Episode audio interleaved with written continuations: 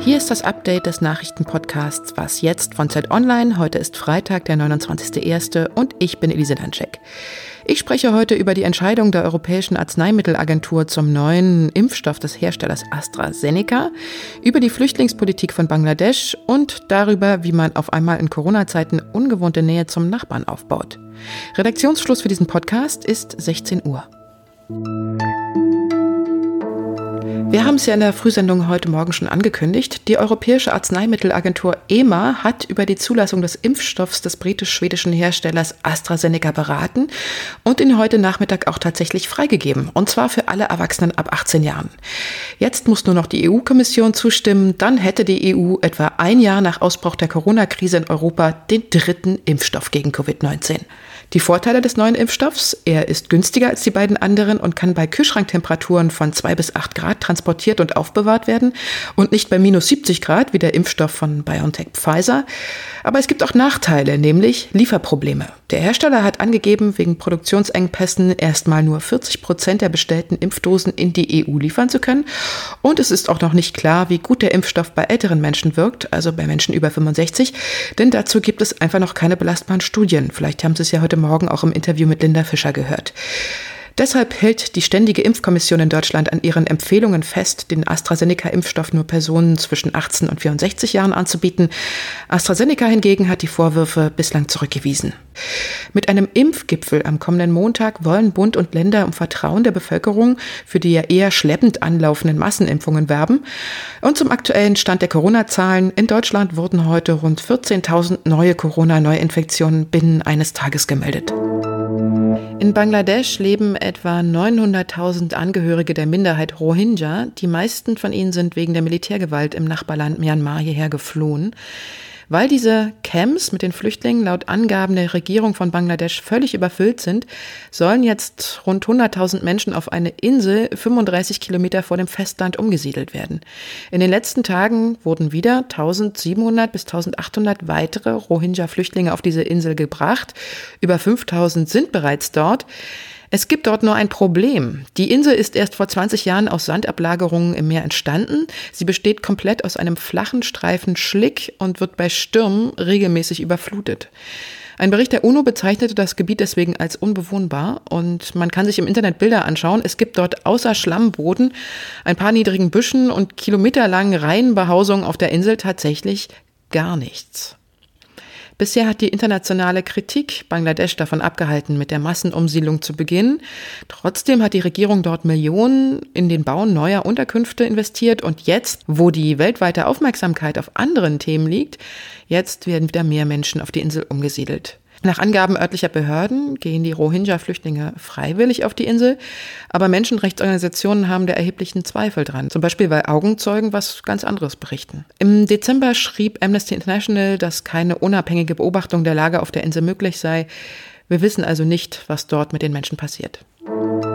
Die Grundentscheidung lautet, wir wollen keine Beförderung, keine Einreise aus Mutationsgebieten. So sagt es Innenminister Seehofer. Wer jetzt aus Großbritannien, Irland, Portugal, Südafrika oder Brasilien nach Deutschland kommen will, sei es jetzt, weil das Wetter hier im Januar so einladend nass kalt ist oder weil man hier vielleicht Freunde oder Familie oder wichtige Termine hat, der könnte es ab morgen sehr schwer haben.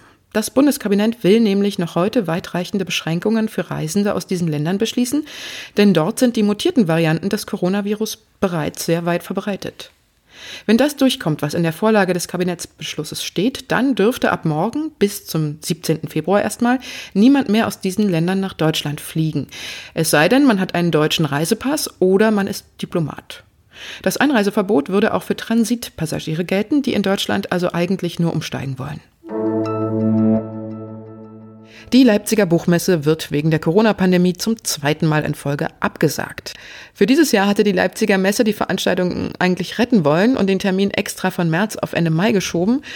Jetzt ist es also abgesagt und es soll eine digitale Variante mit Lesung und Podiumsdiskussionen per Livestream geben.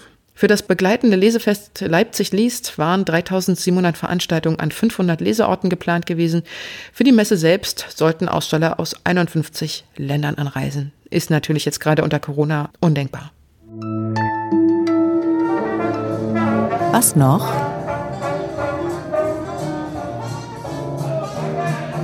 Es ist ja total schön, wenn vor dem eigenen Fenster spontan eine kleine Blaskapelle aufspielt. Es ist ja schließlich Corona und Konzerte sind ja gestrichen.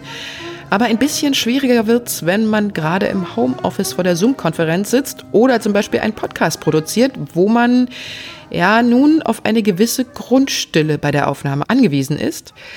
Aber in Corona-Zeiten entdecken viele meiner Nachbarn ihre musikalische Seite. Der eine spielt zum Beispiel Gitarre und singt dazu sehr laut und sehr falsch Knockin' on Heaven's Door und zwar sehr gerne auch mal zwei Stunden am Stück. Der nächste legt am liebsten vormittags um 10 Uhr seine Deep House-Platten auf und gegenüber in der Straße wohnt ein Opernfan. Soweit ich das durch seine offenen Fenster raushören kann, liebt er vor allem den Tannhäuser oder Tosca. Auch ansonsten lernt man seine Nachbarn während Corona viel besser kennen, finde ich. Man ist in allen wichtigen emotionalen Lebensphasen dabei. Beim Ehestreit durch die Wand von rechts, bei der Liebeskummer geplagten Freundin, die ihr Leid gerade über das auf laut gestellte Telefon klagt durch die Wand von links, bei der Zeugung des Nachwuchses von oben und im Stockwerk drunter wird offenbar gerade nach einer Trennung das überflüssige Mobiliar zersägt. Jedenfalls hört sich so an. Das Ganze ist am allerbesten, wenn es auch noch parallel stattfindet. Das ergibt dann so eine ganz wunderbar kakophonische Nachbarschaftssymphonie.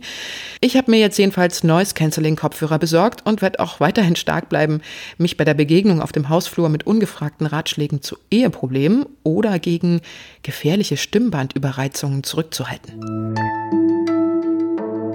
Das war's mit Was jetzt für heute. Unsere Mailadresse ist wasjetzt.zeit.de.